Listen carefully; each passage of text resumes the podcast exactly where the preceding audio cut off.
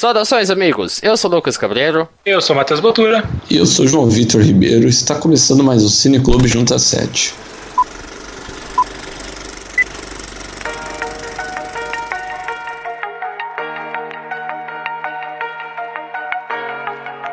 Pois bem, aqui no Cineclube Junta 7 nós comentamos sempre dois filmes a cada 15 dias. Um filme sendo escolha do nosso elenco, dos nossos participantes aqui do podcast, e o outro filme sendo sorteio das sugestões do público. E se você acompanha o Cineclube Junta 7, lembra-se que tem podcasts do Junta 7 toda semana. Numa semana o Cineclube que você está ouvindo agora, e na outra semana o Junta Cast. Para você acompanhar os nossos podcasts e sempre ser o primeiro a receber podcast novo, assina o feed ou então é, ou então acompanha acompanha os podcasts pelos agregadores, YouTuner e Podflix. Se você acompanha os nossos podcasts do Junta 7 pelo iTunes, vai lá, dá 5 estrelinhas, comenta, fala que a gente é sensacional, que a gente fica feliz e ajuda a divulgar a palavra do Junta 7 para todo mundo. Indica o Junta 7 para os seus amigos, para eles conhecerem o podcast, para eles ouvirem a gente, ouvir outros podcasts, que é sempre bom. Acompanhe também junta7.com.br para conteúdo em texto, além das nossas redes sociais, Twitter, Facebook e Instagram. Se você tem sugestões e críticas, críticas para os nossos podcasts e para o site em geral, manda e-mail para juntacast.gmail.com. E a semana a gente vai falar de dois filmes, e o primeiro foi um que eu escolhi, que é o Watchmen, o filme, ou Os Guardiões, dependendo do lugar que você tá, que é um filme de 2009 dirigido por Zack Snyder. Legal. E o outro filme foi por sugestão do público, que é Café da Manhã em Plutão, dirigido pelo Neil Jordan, filme de 2005, que foi sugestão do nosso amigo de Junta 7, o Henrique Definir, que já participou de alguns podcasts nossos nosso aqui. É, lembrando que esse programa tem spoilers desses dois filmes, portanto ouça com cuidado. A gente vai deixar café da manhã em Plutão para o nosso segundo bloco e vamos falar agora sobre Watchmen, o filme.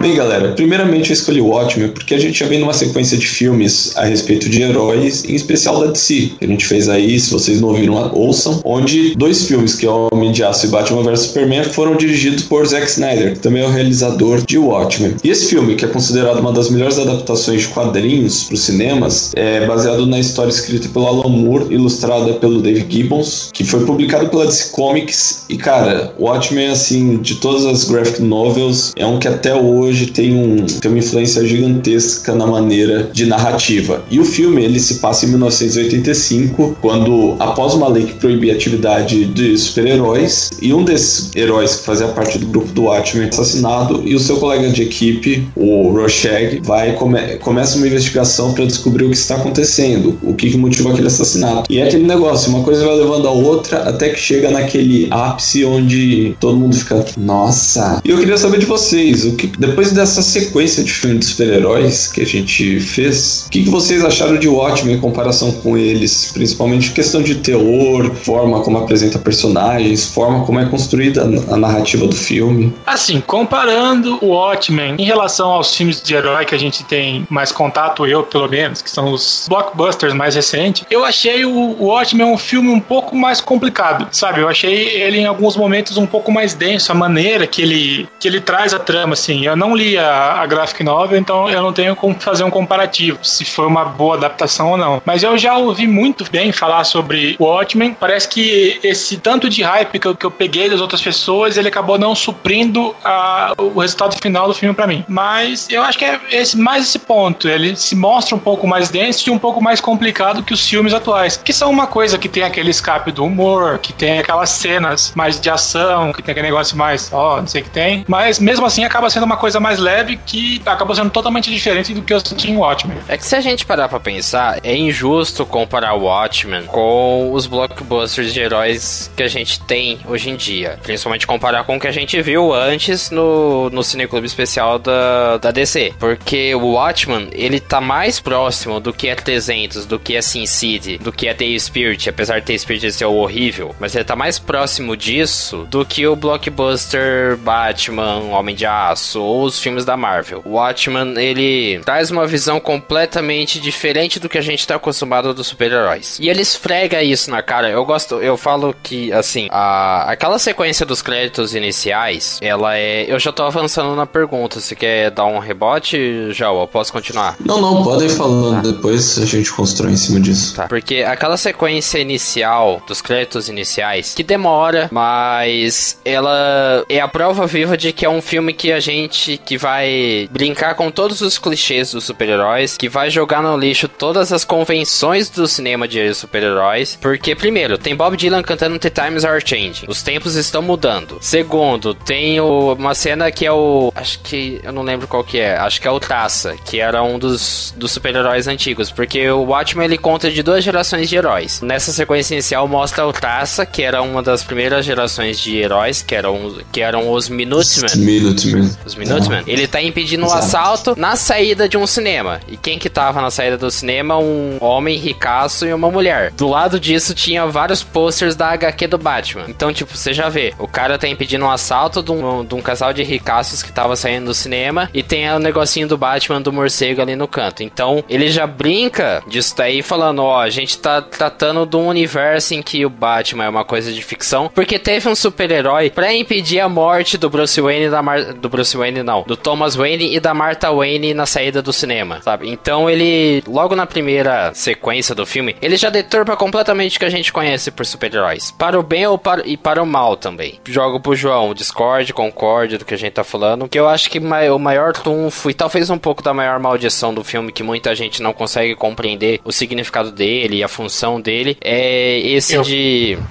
distorcer o que a gente conhece por super-herói. O Watchmen ele foi lançado depois de depois que a Marvel já tinha começado a instaurar seu universo cinematográfico e ele não segue nada daquele estilo que a gente está acostumado mesmo. Eu concordo com o Matheus e com você. E o Watchmen é realmente um filme denso, é um filme que tem ele não é o estilo realmente blockbuster. Você vê que ele tem muitas cenas que mais drama do que herói mesmo. Você vê a distopia que o filme passa quando ele quer apresentar os heróis, porque em partes a gente tem eles, eles como heróis porque por conta de fantasia, por conta de são pessoas que salvam, que salvam outras pessoas do crime. Só que ao mesmo tempo eles não são heróis, eles são simplesmente combatentes do crime mesmo. Eles são um pessoal que tem algumas habilidades especiais e que por isso conseguem fazer coisas extraordinárias. Só que se você for pegar no geral, nenhum ali tem superpoder, tirando o Dr. Manhattan. E a Silk Spectre. A Silk Spectre, agora me deu branco qual que, se ela tem poder. Ela, nenhum ali tem poder que eu saiba, não, né? só o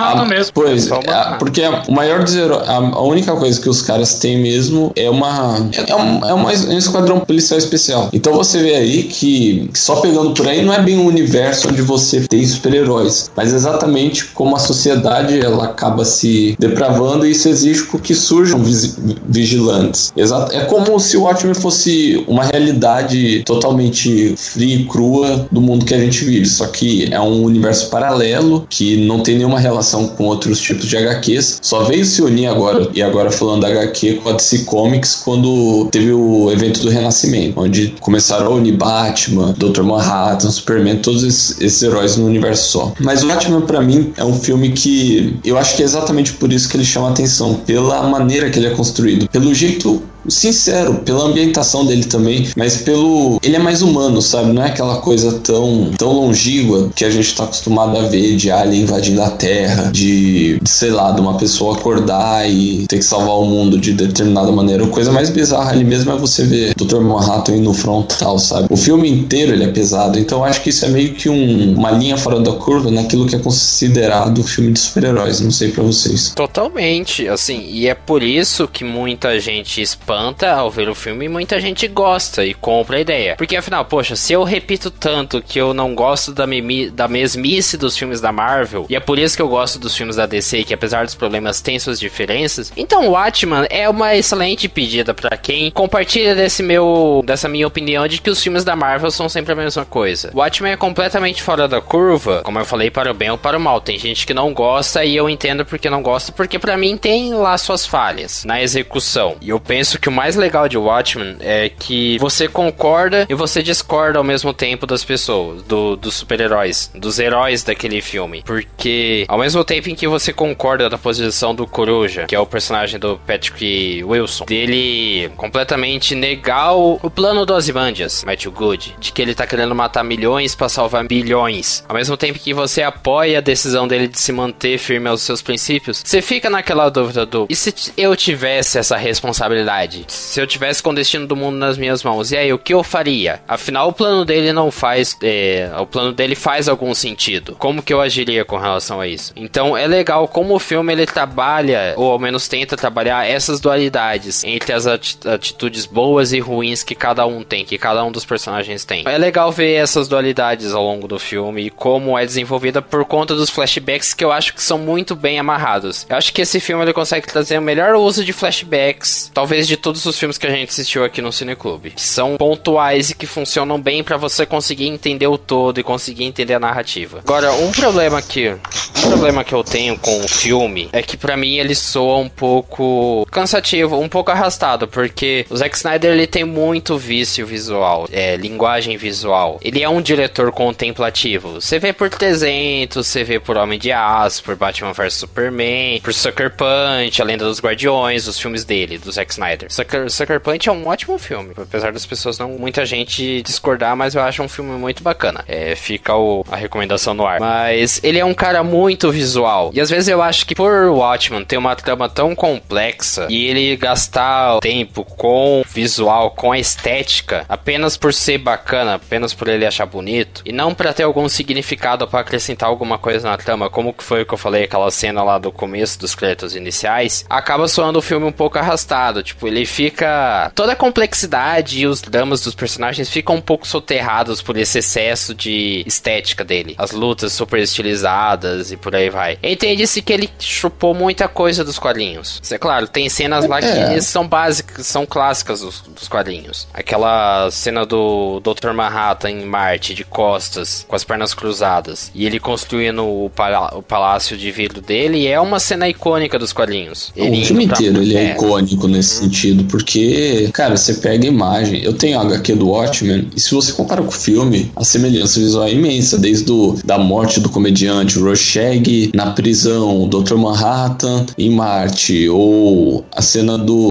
que eles estão que tá na nave do Coruja e tá o comediante na nave enquanto tá o pessoal cometendo rebelião. Visualmente falando, o filme é maravilhoso nesse sentido. E, e eu já discordo um pouco de você. Concordo e discordo ao mesmo tempo. Eu concordo que o filme é arrastado, tem horas que o filme acaba sendo só. É meio que a trama mesmo, só que você não vê nenhuma puxada muito, muito forte. É meio como se fosse a ponte entre um evento pro outro do filme, acaba soando meio cansativo. Só que ao mesmo tempo eu entendo essa escolha de. essa escolha porque é exatamente isso que você falou. Então por isso que eu concordo ao mesmo tempo. Porque eu acho o Snyder quis deixar o filme bem, bem amarrado dentro do dentro daquilo que remete a HQ, pelo menos no meu ponto de vista. Então, quando ele, durante essa direção de, de filmagens, você vê que, mesmo elas sendo soando cansativas, em partes elas têm um pouco de conexão com a trama e elas não ficam totalmente jogadas. Então, acho que, mesmo que chato, em certo ponto de vista, também acaba sendo um complemento. Funciona bem para mim, pelo menos. É que é a questão da adaptação, sabe? Quando você tá disposto a adaptar um quadrinho, um livro, um quadrinho, você joga fora muita coisa do material original e você aproveita muita coisa do material original. E nem sempre o que você joga fora e o que você aproveita são boas escolhas. O Watchmen sofre de, desse mal também. Às vezes, a, o excesso de querer parecer demais com o quadrinho e querer ser uma adaptação ipsis literis, vírgula por vírgula do quadrinho, pode prejudicar prejudicou o ritmo do filme. Porque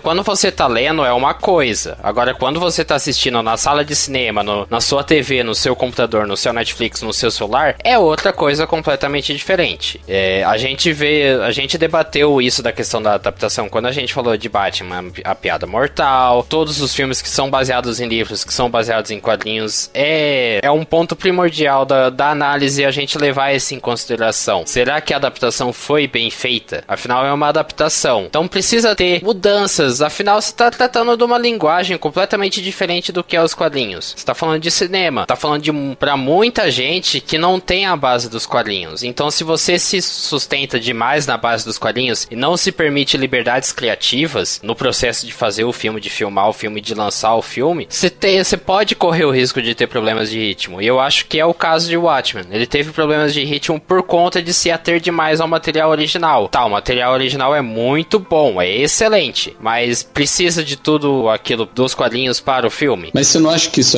pode ser influência da maneira Marvel de fazer filme nesse ritmo que a Marvel, até mesmo a DC segue, a maneira como a gente está acostumado a ver esse tipo de narrativa? Sim e não, porque realmente quando a gente está acostumado com ritmo, nosso cérebro se condiciona a sempre esperar o mesmo ritmo de um filme. Então isso pode prejudicar a experiência final. Mas primeiro tem aquilo lá, a nossa bagagem cultural. Querendo ou não, com o tanto de filme que a gente assistiu aqui, com os 40 filmes que a gente já assistiu no Cine Clube Junta 7, a nossa bagagem cultural tá muito diferente. Se a gente fala que o filme tem problemas de ritmo, eu acho que dá pra gente acreditar um pouco mais na nossa percepção. A gente ter, teria um pouco mais de propriedade para falar. Não toda, a gente não é especialista em cinema, mas ainda assim a gente teria um pouco mais de propriedade. Então, eu acho que tem um pouco a ver com o modo Marvel de cinema, com o modo blockbuster de fazer cinema, porque realmente a gente tem essa estranheza por ser um filme de um filme de super-heróis completamente diferente do que a gente tá acostumado. Mas independente disso, eu acho que,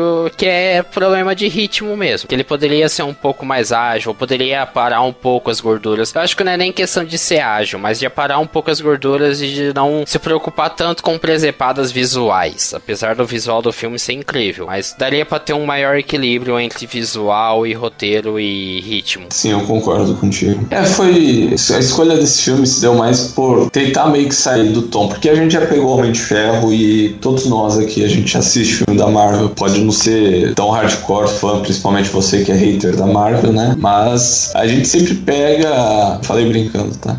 Não se doa, por favor. Não, eu sou. Mas. Eu sou, sim, então? Não, mas eu sei, mas, tipo, falei na zoeira também. Mas é, é interessante analisar. Eu acho que o que mais torna o Watchmen icônico pra mim é uma coisa que a gente já falou aqui, e que é você ver a depravação do super-herói. Aquele período onde as histórias de heróis estavam tão estúpidas assim, estavam tão sem sal, que o Alan Moore e outros autores viram que você tinha que mostrar o lado do mal de cada herói. Você tinha que mostrar que é, o herói não é só a pessoa que salva a senhora ou o gatinho em cima da árvore. Também o herói é o cara que vai lá e é bêbado. O herói também é o cara que vai lá e, e, e acaba quase morrendo ou que morre. Tanto que você pega uma influência enorme depois desse período, eu esqueci que década que foi, nas histórias em quadrinho, quando, quando começaram a virar casar, começou a mostrar um monte de lado negativo. E eu acho que o Watchmen ele tem um peso super grande para quem curte quadrinhos, pelo menos por conta, não necessariamente como obra, mas por, pelo aquilo que, ela, que ele acaba por representar. Eu acho que trazer isso pro cinema, trazer essa, ter essa coragem de passar desse filtro 18, de ter esse filtro 18, quer dizer, é algo que vale muito a pena. Inclusive foi adaptado aí, não tão assim, mas para Deadpool, até mesmo Logan, onde o pessoal se via que a Fox não passava. Você vê que o pessoal sempre tende a pôr limites, que acha, ah não, o filme vai ficar muito pesado assim ou daquele jeito. Enquanto você vê que um filme mais adulto, um filme mais sério, um filme que não precisa ter saída cômica toda hora, faz muito. tem um feedback muito mais positivo por parte do público. Eu penso que o cinema de heróis ele tem diversos marcos ao longo da, da trajetória dele. A gente tem Superman do Christopher Reeve, Batman do Tim Burton. Aí depois a gente tem os X-Men do Brian Singer de 2000, porque foi um marco, porque dava para você fazer um cinema de super-heróis bacana. Homem-Aranha do Sam Raimi também. E aí eu acho que o Watchmen ele pode ser considerado um marco. Talvez eu esteja falando uma heresia ou não, mas porque ele consegue ser caricato, porque o design da produção é caricato. O uniforme dos personagens, aquela roupa de latex brilhante da Silk Spectre é, é super caricato porque é puxado totalmente dos quadrinhos, mas o Watchmen mostra que é possível você fazer uma adaptação que lembre muito estética dos quadrinhos, mas ainda assim manter uma seriedade e não soar como uma paródia de si mesmo. Porque um problema que eu tenho com o X-Men, com o Homem-Aranha e com todos os outros filmes de herói, incluindo o Batman do Christopher Nolan, é que parece que eles são adaptações de quadrinhos que tem vergonha de falar que são adaptações de quadrinhos. Por daí é o negócio do sombrio e realista de querer explicar demais e querer calcar demais na realidade sem ter necessidade disso. Eu penso que Watchmen eles faz um bom proveito do de ser caricato e ainda assim se mostrar sério e não fazer piada de si mesmo, não ser uma paródia de si mesmo. Porque se fosse qualquer outro tipo de roteiro, se você visse aquele uniforme do Coruja, você ia dar risada. Porque é um uniforme caricato de quadrinhos, se a gente parar pra pensar. Ainda mais para o cinema. O uniforme do comediante também, o Ozymandias, próprio Dr. Manhattan. São. É, a estética é um pouco caricata, é carregada, porque é carregada igual os quadrinhos. Mas é um filme que mostra que dá pra gente ter uma estética muito puxada pros quadrinhos, aquela coisa espalhafatosa, mas que consiga ter um bom roteiro. Faz uma adaptação de histórias em quadrinhos que realmente fale. Eu sou uma adaptação de histórias em quadrinhos. Não um Batman que explica tudo, o conceito por trás da capa que voa, ou um Quarteto Fantástico que é mais filme de ficção científica. Eu tô falando do filme do Josh Trank, de 2014. Então eu acho que um dos trunfos de Watchmen é isso, mostrar que dá pra gente ser uma adaptação fiel dos quadrinhos sem soar bobo. E sabe que eu tenho esse mesmo pensamento com Liga da Justiça. Eu acho que Liga funciona muito bem por isso. Sei que não tem nada a ver com, com algum dos filmes que a gente pegou aqui, mas se, pra quem não assistiu, não é spoiler, fica tranquilo, Matheus. Mas assim, você vê que o Liga ele funciona tão bem que ele realmente parece tirado das HQs, não é nada tão, tão wow que, que separado que você foi. Porque você vê que os heróis estão ali em, em tela e, cara, cada um tem seu nome, cada um começa chamando pelo nome, cada um tem seu uniforme, independentemente do, do figurino se remete ou não. Inclusive ficou bem fiel o figurino. Tirando o Aquaman, né? Também, que bom que o Jason Momoa não tá de colã, laranja e verde. Mas esse pensamento também trago pra liga. Eu acho que é muito legal quando você consegue trazer isso, traz uma seriedade. É engraçado até você ver o traje, principalmente dos Minutemen, porque é bem aquele traje que você fala, nossa, cueca por cima da calça ficaria ridículo. E você vê o quanto ridículo realmente fica quando você faz a adaptação do traje original para os cinemas. Mas mesmo assim o filme consegue carregar isso na boa. Até porque, se for pegar depois pros Watchmen mesmo, os trajes já são mais bonitos. É, que trata também do, do fato de que ele acaba, como ele brinca muito com o, o gênero, o clichê do super-herói, então a cueca por cima da calça é uma brincadeira com esses trejeitos de super-heróis. O Coruja, ele é uma super brincadeira com os clichês de super-heróis, que é aquele super-herói super íntegro, que não tem. que nunca pensaria em fazer nada de errado, mas que acaba tendo que fazer uma coisa errada por, por força do destino. Mas é aquilo, Watchmen funciona porque tem um bom texto. O roteiro do filme é bom, eu acho o roteiro bacana. Talvez falta um pouco de mais exploração de alguns personagens. Eu acho que poderia ter trazido mais do comediante, mas eu acho que como o Watchmen ele trata do universo completamente disto distoante do que a gente conhece dos quadrinhos, ele não tem tanta necessidade de explicações. Sabe, ele joga a gente na cara e fala, ó, oh, é isso, pronto, acabou. Porque ele é um filme por si só, ele não tem, ele tem lá seu final aberto, mas ele não indica que vai ser construído um universo. A gente não vai esperar por um Watchmen 2, sabe? É aquilo, pronto, acabou. Então ele joga na cara, aceite isso, aceita que dói, que dói menos e bola pra frente. Vamos aproveitar o que esse universo tem, porque é só esse momento, é só essas 2 horas e 40. Enquanto que talvez o problema dos outros filmes de, de quadrinhos é que eles se preocupam demais em montar um universo coeso e dar explicações e regras do jogo para universo coeso, que acaba se perdendo nas explicações. O Watchmen, ele é, por conta do, do texto dele, ele é bem direto, ó, é isso, pronto, acabou. A gente tá vivendo nesse universo. Então, vambora porque eu quero contar a história desse universo. Você já entendeu como que é ele. E aí, o, os, os, você pode ver que os primeiros 10 minutos de filme contextualiza esse universo do Watchmen. Que aí você vê aquela sequência de créditos iniciais, depois o Rorschach falando sobre o destino da, dos Minutemen, que é a primeira geração de heróis, o que, que aconteceu, o que aconteceu para o mundo tá do jeito que tá. Então ele contextualiza de forma bem simples e direta qual que é o universo que ele tá lidando e parte para o pro problema seguinte, ele não se estende demais em explicações desse universo, ele vai e já era. Isso que eu acho legal do filme, que é uma coisa que muitos outros blockbusters de cinema de herói acaba pecando, não saber a hora de começar e parar de explicar o universo dele. Mas é isso, galera, acho que já deu para conversar bastante a respeito de Watchmen e agora vamos para as nossas notas finais. Matheus? Bom, eu acho que como que a galera que escutou o podcast até aqui percebeu a minha vasta contribuição para o debate, que, sinceramente, o Watchmen não foi um filme que me pegou. Eu não consigo falar se ele é um filme ruim, eu não consigo falar se ele é um filme bom. Então, nada mais justo que eu ficar no meio termo e dar um 5. Eu já tinha assistido o Watchmen antes, uh, acredito que uma vez só. E, sinceramente, quando eu assisti ele da primeira vez, eu não tinha entendido o Patavinas, porque o filme é de 2009, então eu assisti lá por 2009 e 2010. É, mas agora assistindo pela segunda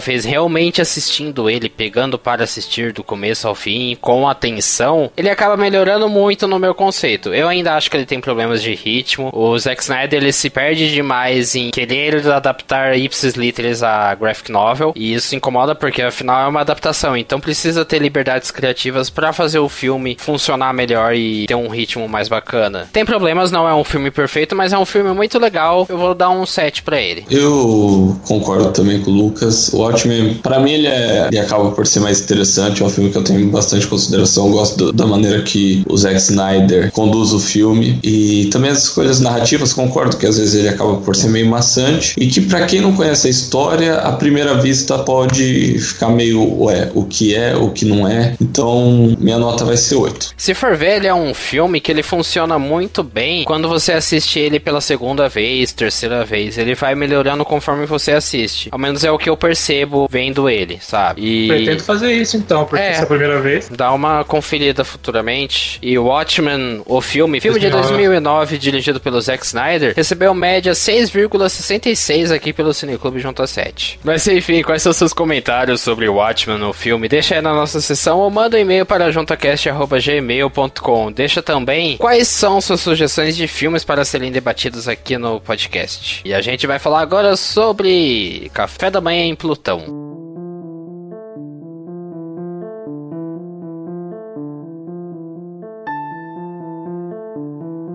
Café da Manhã em Plutão se passa na Irlanda, final da década de 1970. Deixado ainda beber nas escadas de uma igreja, o travesti Patrick não abre mão de exercer sua identidade ao ir para Londres em busca da mãe. Lá o rapaz se vê inadvertidamente envolvido em atividades do exército republicano irlandês. E eu acho muito legal isso, porque, primeiro, a década de 70 no Reino Unido foi muito, foi muito conturbada por conta do exército republicano irlandês, o IRA, que eles estavam querendo separar a Irlanda do Reino Unido e por conta disso ocorreram vários vários atentados, vários ataques, tentativas de golpes, protestos, incluindo também uma, uma forte resistência à imigração de irlandeses para Londres, para a Inglaterra e outros países do, que fazem parte do Reino Unido. E eu fiquei surpreso por saber que esse filme ele tem tanto caráter histórico por conta disso. Eu acho isso muito legal. Matheus, você que também gosta de história, achou isso bacana, né? Com certeza. A partir do momento que você vê o filme por sinopse e tal, que a primeira primeira leitura que a gente faz antes de assistir um filme, é, a última coisa que eu imaginaria é que teria tanto, contexto histórico dentro de uma história de um, de um rapaz que se torna travesti. Então, realmente, esse ponto é um ponto muito positivo do filme, porque eles trabalham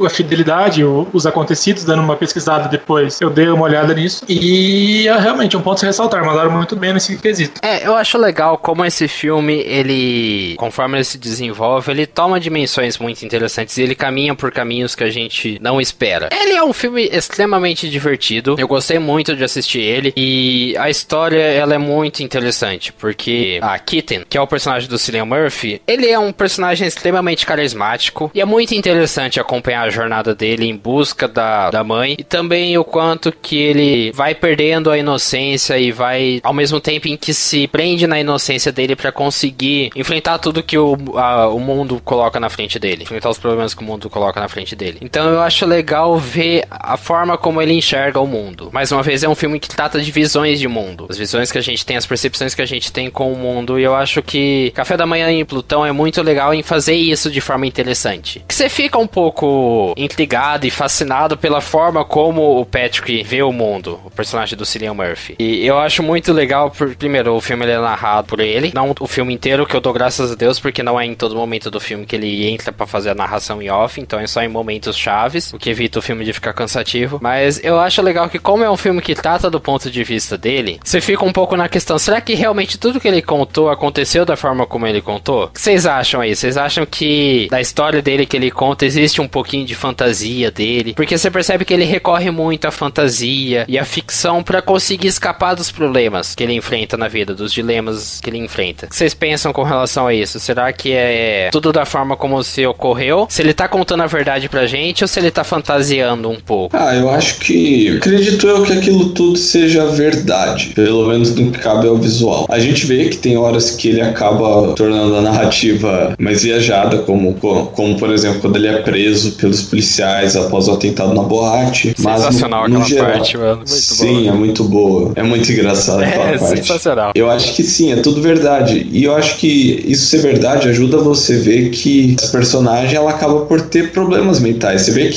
o trauma que ela carrega, exatamente isso que você falou, é a forma que, que a Kitten consegue lidar com a realidade. Ela ter sido abandonada pela mãe dela, saber quem é o pai, saber que o pai renegou ela por ser padre, todas essas coisas. Então, eu acredito que sim. Eu acho que o, trunfo do filme é realmente a gente ficar um pouco nessa dúvida se tudo de- ocorreu da forma como ele fala ou tem muito da fantasia dele e da visão de mundo dele. Isso eu acho muito legal. E realmente, essa cena em que ele tá sendo interrogado e que ele começa a fantasiar, contando pra eles o que, que aconteceu pra o, o atentado em que ele sofreu na boate, que ele acaba sendo vítima de um atentado do exército republicano irlandês, uma boate em que ele estava, eu acho muito legal esse momento e logo no começo, quando ele descobre que o padre da cidade era o pai dele, que ele escreve a redação completamente imoral para os padrões da época, para a escola católica em que ele frequentava, e ele começa a fantasiar completamente sobre o que que aconteceu na relação entre o pai dele e a mãe dele. Então, eu achei isso um dos pontos mais bacanas do filme, porque mostra muito bem como que é o personagem da Kitten, que ela é alguém que fantasia demais e projeta demais as vontades e os anseios dela nas outras pessoas, as fantasias dela nas outras pessoas, porque ela é, eu, eu ao menos senti ela como uma personagem ingênua que tá aprendendo a viver, a conviver com o mundo. Matheus, você acha que é uma personagem que acaba sendo ingênua em muitos momentos? Pelo que é retratado no filme, em muitos momentos dá-se a essa intenção, sabe?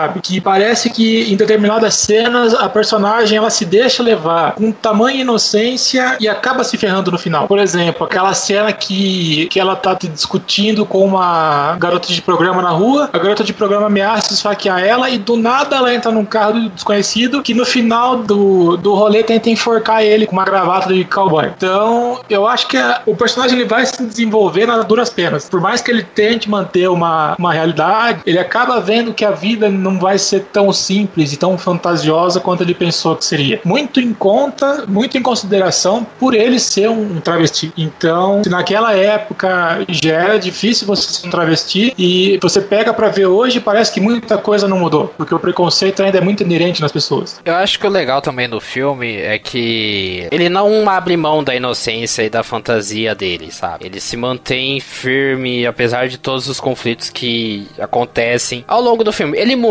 Você percebe que ele muda, porque ele passa de alguém que tá procurando a mãe pra alguém que vai fazer o possível e o impossível pela amiga dele, que é a, Char que é a Charlie, a personagem da Ruth Nega. Ele vai fazer o possível pra ajudar a amiga dele. É legal ver que ele tem essa transformação, mas ainda assim ele não perde a essência dele, que é ser alguém puro, alguém sagaz e, e que não se deixa abalar pela, pelos puros do mundo. Eu acho legal como o filme trabalha um pouco essas dualidades. Você consegue ver dois tipos de análise, como alguém inocente que tem que aprender as duras penas, mas como alguém inocente que não quer trazer a inocência dele, quer trazer a visão dele de mundo para as outras pessoas, porque é a melhor forma a se a enfrentar o que tem pela frente. Então eu acho legal como o filme ele trabalha um pouco essas, esses dois pontos de vista, porque ao mesmo tempo que você condena o fato que você critica e percebe que a personagem, que a Kitten tá errada por querer fantasiar demais, você entende que essa é a forma dela de superar o que tá acontecendo. Sabe, talvez se ela não tivesse se fantasiado, é, fantasiado demais a, a primeira visita à mãe dela, que ela se disfarça de uma de uma operadora de telefone para que tá fazendo pesquisa de campo, se ela não tivesse fantasiado isso, ela não teria conseguido ver a mãe dela e percebido que a mãe dela tá bem do jeito que tá e que não precisaria do problema que é ela. Então ela seguiu em frente. Então, de certa forma, ela ter fantasiado e ela ter feito essa forma tão lúdica de enfrentar o problema dela, ajudou ela, querendo ou não. Ao mesmo tempo em que eu gosto muito do filme, da forma como ele trata muitos dos assuntos pontos. Tanto a questão histórica, a questão de representatividade, que é muito legal. As atuações que são muito boas, que eu quero falar depois disso, mas eu percebo que o, um pouquinho. O miolo do filme ele fica um pouco arrastado. Uhum. Enfim, quando ele se envolve com o vocalista de uma banda, depois disso, passa esse momento em que eles se separam, eu percebo que o filme ele dá uma caída em ritmo. Ele ainda tem bons momentos. Eu gostei pra caramba da participação do Brandon Gleeson quando eles se fantasiam pra entreter crianças num parque. Eu, acho, eu achei essa parte muito legal, primeiro porque eu gosto do Brandon Gleeson, que faz o John Joe Kenny. Muito legal a participação dele no filme. É uma participação pequena, mas eu acho legal. Mas eu percebo que o filme ele dá uma caída, ele fica um pouquinho arrastado, um pouco cansativo. Ainda tem bons momentos, mas ele fica cansativo. Vocês compactuam com esse meu pensamento e conseguem enxergar um motivo para esse problema? Olha, sendo bem sincero, eu concordo 100%. Até quando eu tava assistindo, eu comentei no nosso grupo que fazia 20 minutos que eu tava vendo o filme e já tava um pouco cansado dele. Eu acho que, que a maneira que ele trabalha, porque ao longo do filme, ele é dividido em pequenos capítulos. Então, todo começo de uma cena X aparece um ah, capítulo tal e um,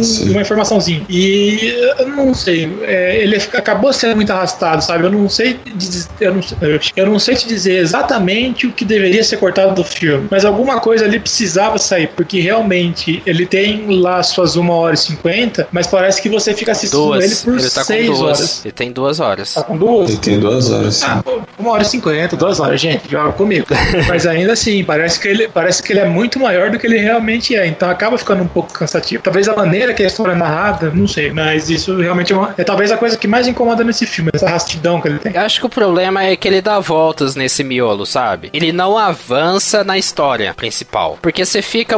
É, o filme ele constrói muito a expectativa dele encontrar a mãe dele e como que vai ser quando ele encontra a mãe dele. A resolução que deram para quando ele encontra a mãe dele eu achei muito legal. Porque realmente não era uma história dele encontrar com a mãe dele. Era uma história dele se conectando com o pai e se conectando com quem ele se importa e com quem sempre se importou com ele, que é a amiga, que é a Charlie. Então eu acho legal que o filme ele consegue trazer uma resolução boa para a história da mãe, mas eu percebo que o problema desse miolo que eu achei arrastado e que você concordou comigo é que ele não avança na história do, da investigação de onde está a mãe dele. No fim, a meio da história não serve de muita coisa, além de introduzir mais a personagem da Charlie e falar que ela tá grávida. Fora isso, não teve muito a ser acrescentado. Parece que era uma parte que tava lá só pra cumprir tempo de tela. Não faz o filme ficar uma porcaria completa por causa disso. Ele tem muitos méritos, apesar desse momento arrastado, mas ele tem muitos méritos. É apenas um ponto negativo em um mar de pontos positivos que tem esse filme. Eu concordo sim contigo. Eu acho que o filme ele tem uma história interessante a ser contada. O filme ele apresenta uma narrativa, consegue te prender, só que ao mesmo tempo, exatamente por conta de querer mostrar muito, eu acho, aí acaba já ficando pesado. Tanto que teve até uma hora, eu falei pra, falei pra minha namorada que eu já tava cansado de ver o filme. O filme é legal, só que o problema é que eu acho que ele consegue prender melhor do meio pro final. Quando as coisas já realmente começam a, a se encaixar e ele começa a ir atrás realmente da mãe dele, não começa a ter aqueles perrengues. Eu acho que também a personagem da Charlie e do namorado dela, que eu esqueci agora o nome, que eu não tô achando aqui, que é a personagem da Charlie. Irving, Isso,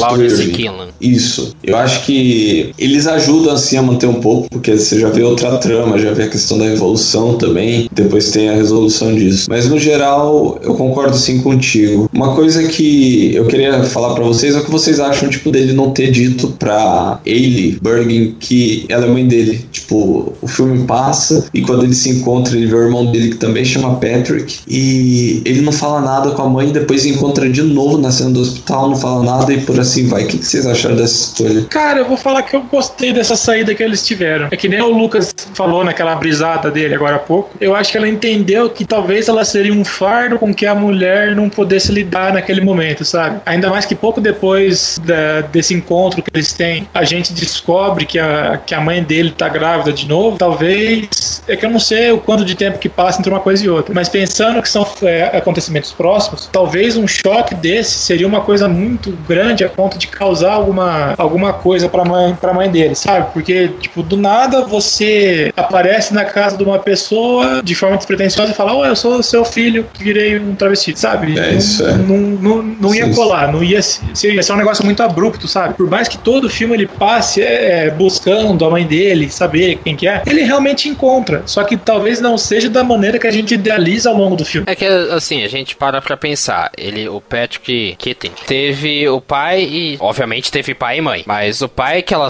que ele sabia que era o Barry Liam, que é o personagem do Liam Neeson, não assumia, sabia da existência do Patrick e da Kitten, mas não assumia paternidade. O pai sabia que o Patrick sabia que ele era o pai dele e ainda assim não fazia nada com isso. Então, por exemplo, se ele não consegue nenhum tipo de afeto do pai dele, do pai biológico dele, vou, vou tentar com a minha mãe biológica. Então ele parte em busca disso. Só que quem dá a dica de onde está a mãe dele é o Liam, que é o personagem do Liam Neeson. Então ele percebe a partir desse momento que existe um afeto no personagem do Liam Neeson em cima dele. O Patrick é um personagem que se contenta com pouco. Ele não precisa de muito para ser feliz. Então essa faísca de afeto que ele recebeu do personagem do Liam Neeson foi o suficiente para ele entender que talvez a busca pela mãe dele não seja o que ele realmente precisava. Não, porque é que, ó, se nem meu pai nem minha mãe me dá amor, pra onde que eu vou conseguir? Aí você descobre que seu pai tá te dando uma prova de afeto, que é te ajudando na sua busca pela sua mãe biológica. Então, eu vou ir atrás do, do meu pai, porque ele tá me ajudando. Ele nunca me ajudou e, resol e resolveu me ajudar. Então, eu vou me agarrar onde ele tá me ajudando. Quem está me ajudando. E não na minha mãe que eu nunca vi que me abandonou. Sim, por esse lado faz sentido. Talvez assim, não que o, que o padre nunca tenha ajudado ele de forma efetiva ao longo da vida. Muito ele ajudou como padre, mas só depois que a gente sabe, descobre que ele é o pai, na realidade, do, do Kitten, é que aí sim a gente começa a questionar e depois lá naquela na salinha erótica onde ele se apresenta, aí sim que, que muda aquela visão de sair a figura do padre e entrar a figura de pai. Exatamente. E aí ele percebe que, poxa, parece que ele finalmente caiu na real e que eu precisava dele em muitos momentos e ele não, não tava. E agora ele tá, então, será que realmente essa minha jornada pela em busca da minha mãe é o é uma boa? É realmente o que eu preciso no momento? E ainda tem o fato de que a amiga dele, a Charlie, tá, tá sofrendo, que ela tá grávida, tá correndo risco de, de vida porque está doente. Ele acaba renegando a missão dele, a, a jornada dele, que é encontrar a mãe, em prol do, da faísca de amor que ele recebeu do pai e também da amizade que ele tem com a Charlie, que é uma, querendo ou não, ele teve uma atitude nobre. E eu acho muito legal, porque Sim. foi natural essa decisão pelo filme, por, por ele não revelar pra mãe dele que ele é filho, que ele é o filho perdido, sabe? Foi natural. O filme ele teve esse cuidado em trabalhar as motivações do personagem pra soar natural quando ele tem realmente esse confronto e ele não assumir.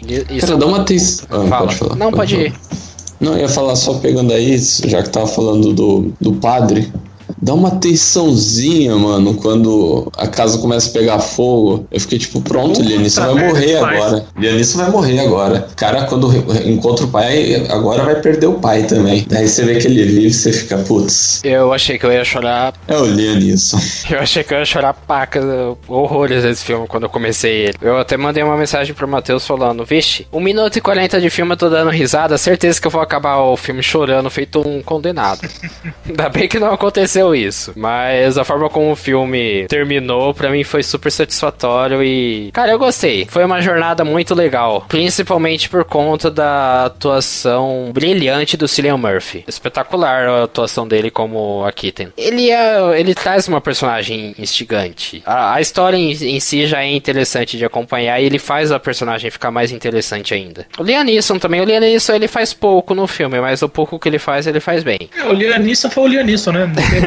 Não mas a sequência em que ele começa a contar a história pra Kitten, naquele quarto que ele fica fazendo o show, e ele conta pelo microfone a história da vida dele, da vida da Kitten, foi um momento muito bom do filme, porque, primeiro, depende da, do trabalho de voz do Liam Neeson pra contar a história. Então, ele contando a história com a emoção de realmente estar contando a história, vocalizando pela primeira vez a história da Kitten, da, da, do filho perdido que ele nunca assumiu, e as reações dela ao que ele contava. Então é muito legal aquela cena. Eu acho um dos pontos altos do filme. A atuação dos dois, a química entre os dois, naquele momento, naquela cena em questão. Além do design, do, da ambientação, a fotografia daquele momento do filme foi muito legal. Os tons em vermelho e amarelo Ficou muito bom. Tecnicamente é um filme legal e bem editado por contar a história de vida de uma Sim. personagem. Não, o, eu, eu falei essa questão do dele não ter revelado pra mãe dele que ele tava nascido, mas eu acho que foi uma ótima, foi uma ótima escolha também. Eu acho que você vê que ele, em partes, pelo menos foi o que eu associei, ele encontrou paz, ele sabe quem é, só que ele viu que tipo, ela seguiu a vida dele, dela, e ele tem a vida dele, que se ele precisar, ele sabe onde encontrar ela, mesmo ela não sabendo que é a mãe dele. Então você, você meio que deixa aberto se no futuro ele pode vir a falar como é que isso vai ser no futuro. Até porque é ressuscitar passado, é fantasmas do passado, principalmente agora que ele acabou se dando bem, começou a construir novamente uma relação com o pai dele. E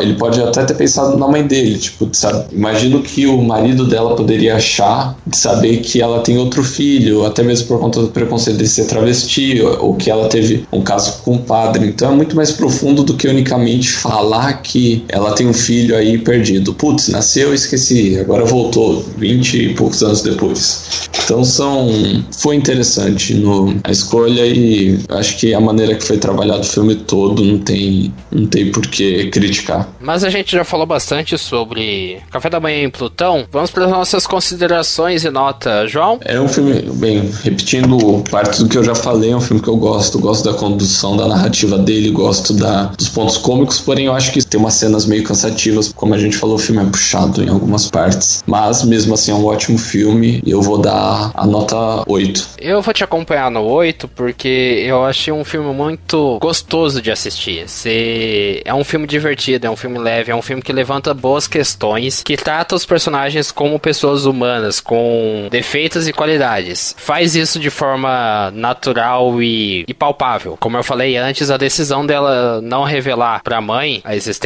dela foi muito certeira, porque fez sentido para o filme. Pode acabar frustrando muita gente que queria que tivesse a reunião, mãe e filho e tal, e tudo bonitinho. Pode frustrar muita gente que tá assistindo o filme, que assistiu o filme. Mas para mim faz total sentido. O cara é um filme muito legal, ele tem, ele é bem feito tecnicamente e o texto também é bacana. Apesar daquele miolo que foi o que eu falei, que é arrastado, fica dando voltas e não evolui a história, e que parece que só preenche tempo de tela para dar mais de uma hora de filme. Matheus? Café da Manhã em Plutão foi um filme que realmente surpreendeu, que eu realmente não dava muita coisa para ele, talvez esse tenha sido o meu problema com o Watchman, então aqui foi totalmente o oposto. Ele te faz criar um carisma muito grande em relação ao personagem, você sente um carinho por ele, você fica tenso quando ele tá tenso, que nem a cena do que o João falou quando botam fogo na igreja. É um filme que em diversos momentos vai te fazer você ficar triste, como a morte do, do Lawrence, mas o filme em si, ele é um bom filme. Eu não vou acompanhar o 8, porque eu não acho que é para tanto, eu acho que um 7 tá do bom tamanho. Café da Manhã em Plutão, filme de 2005, dirigido pelo Neil Jordan, recebeu no média 7,66 aqui pelo Cineclube Junta 7. Boa média, a gente tá meio que se repetindo nas médias. 7,66 é, 7,66 é a mesma média de Mulher Maravilha. Mas também com 40 filmes assistidos, tá na hora de começar a acontecer alguns empates, né, gente? Fez jus ao filme, é um filme muito divertido e vale a pena você conhecer se você ainda não assistiu esse filme. Enfim, quais são seus comentários e nota de 0 a 10 para Café da Manhã em Plutão? Deixa aí na nossa sessão ou manda um e-mail para juntacast.gmail.com. Deixa também qual é a sua sugestão de filme para ser debatido aqui no podcast. A gente vai falar agora quais são os filmes para o nosso próximo Cineclube daqui a 15 dias.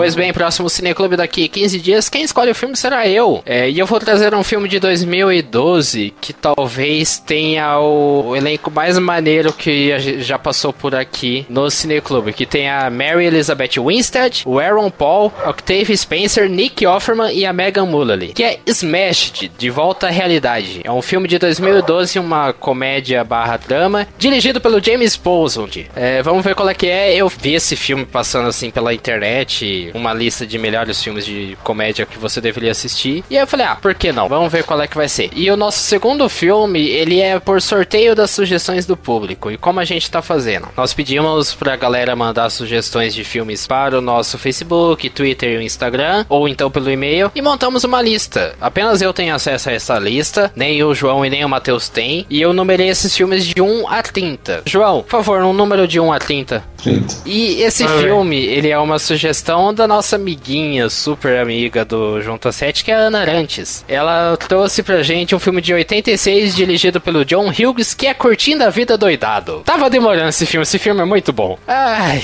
que delícia, mano. O moleque de um orgasmo. Eu gosto desse filme, ele é muito bom. Eu acho injusto porque são dois filmes do Lucas, então.